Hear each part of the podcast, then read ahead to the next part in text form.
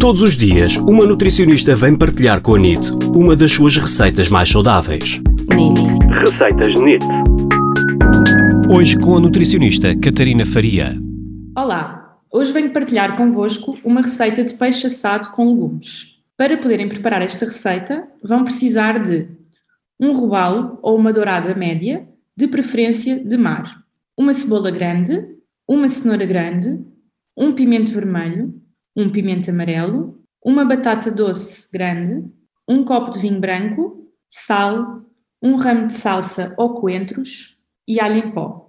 Num tabuleiro de ir ao forno, colocar a cebola cortada em rodelas, a cenoura, os pimentos e a batata doce previamente cortados. Colocar o peixe previamente arranjado sobre a cama de legumes e regar com um copo de vinho branco temperar com sal e alho em pó.